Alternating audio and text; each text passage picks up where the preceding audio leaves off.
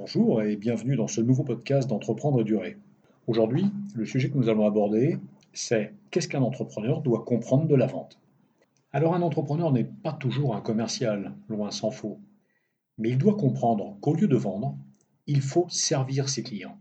Et cela comporte plusieurs facettes que nous allons aborder dans la suite de ce podcast. Première règle, il faut apporter de la valeur à ses clients. Vos clients ont forcément des questions auxquelles ils cherchent des réponses devenez une de leurs sources d'information. Cette information que vous allez leur fournir sera bien évidemment gratuite. Prenons des exemples. Si vous vendez des articles de cuisine, offrez des recettes. Si vous vendez des articles de sport, donnez des conseils pour rester en forme et garder la santé. Si vous êtes dans le B2B, gardez l'esprit que vos clients sont friands de ce qui se passe dans leur secteur, chez leurs concurrents. Vous avez à disposition de multiples manières de leur apporter ces informations. Par des articles sur votre blog, une newsletter, des webinaires, un séminaire client annuel qui vous permettra de montrer à vos clients que vous les traitez avec soin. Ne vous en privez pas. Règle numéro 2. Écoutez vos clients pour bien les comprendre. Comme dans toute relation humaine, écouter l'autre le valorise et aide à la création de la relation en créant la confiance. Chez certains, cela va demander un réel effort, car ils ne sont pas préparés à l'écoute. L'entrepreneur doit comprendre les besoins de ses clients, leurs attentes, évaluer leur budget et voir s'il peut répondre avec ses offres. Si vous êtes dans le B2B, il faut comprendre le business model de vos clients, connaître leur secteur d'activité.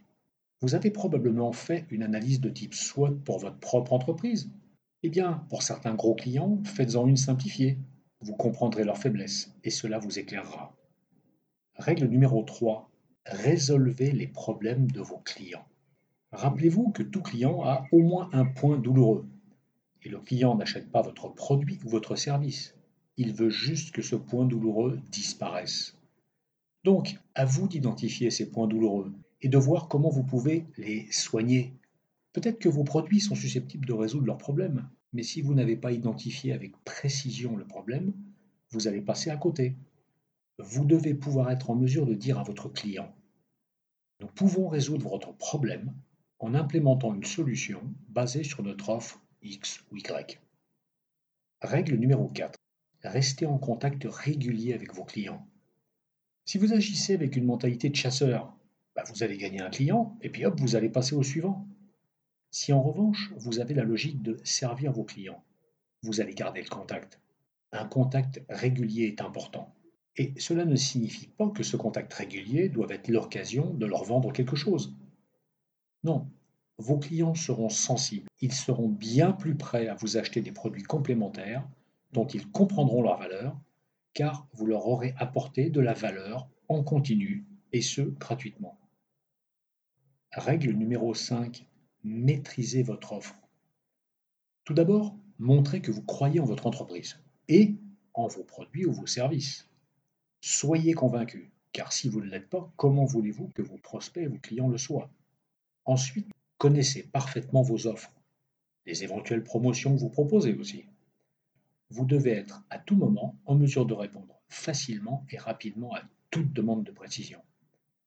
Cela peut paraître évident, mais combien de personnes en position de vendre ne maîtrisent pas vraiment leurs offres?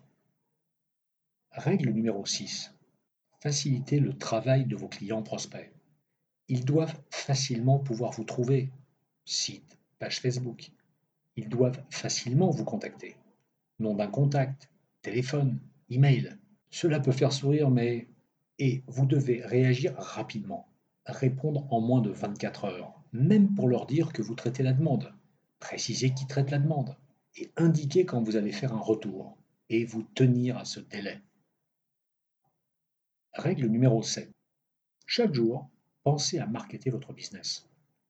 Premier département marketing de votre entreprise, c'est vous l'entrepreneur. Il faut que vos clients sentent que vous êtes là pour longtemps et que votre entreprise sera capable de les aider dans la durée. Utilisez tous les canaux possibles pour faire connaître votre entreprise et surtout faites vivre ces canaux. Si c'est opportun, pourquoi ne pas collaborer avec d'autres entreprises qui compléteront vos expertises et vos produits ou vos services? Cela pourra vous permettre d'atteindre ensemble de nouveaux clients potentiels. En conclusion, Rappelez-vous que l'objectif du marketing, ce n'est pas de vendre, c'est de construire des relations. Créez un lien avec vos clients, apportez-leur des services complémentaires, ayez un excellent service client. Il faut que vos clients sentent que vous n'êtes pas là que pour leur soutirer leur argent, même s'ils ne sont pas dupes, et qu'ils comprennent bien que vous et votre entreprise avez besoin de vivre et donc de vendre. Voilà, j'en ai terminé avec ce podcast. J'espère que ces quelques éléments vous seront utiles dans votre démarche. Je vous remercie d'avoir écouté. Je vous dis à très bientôt. Au revoir.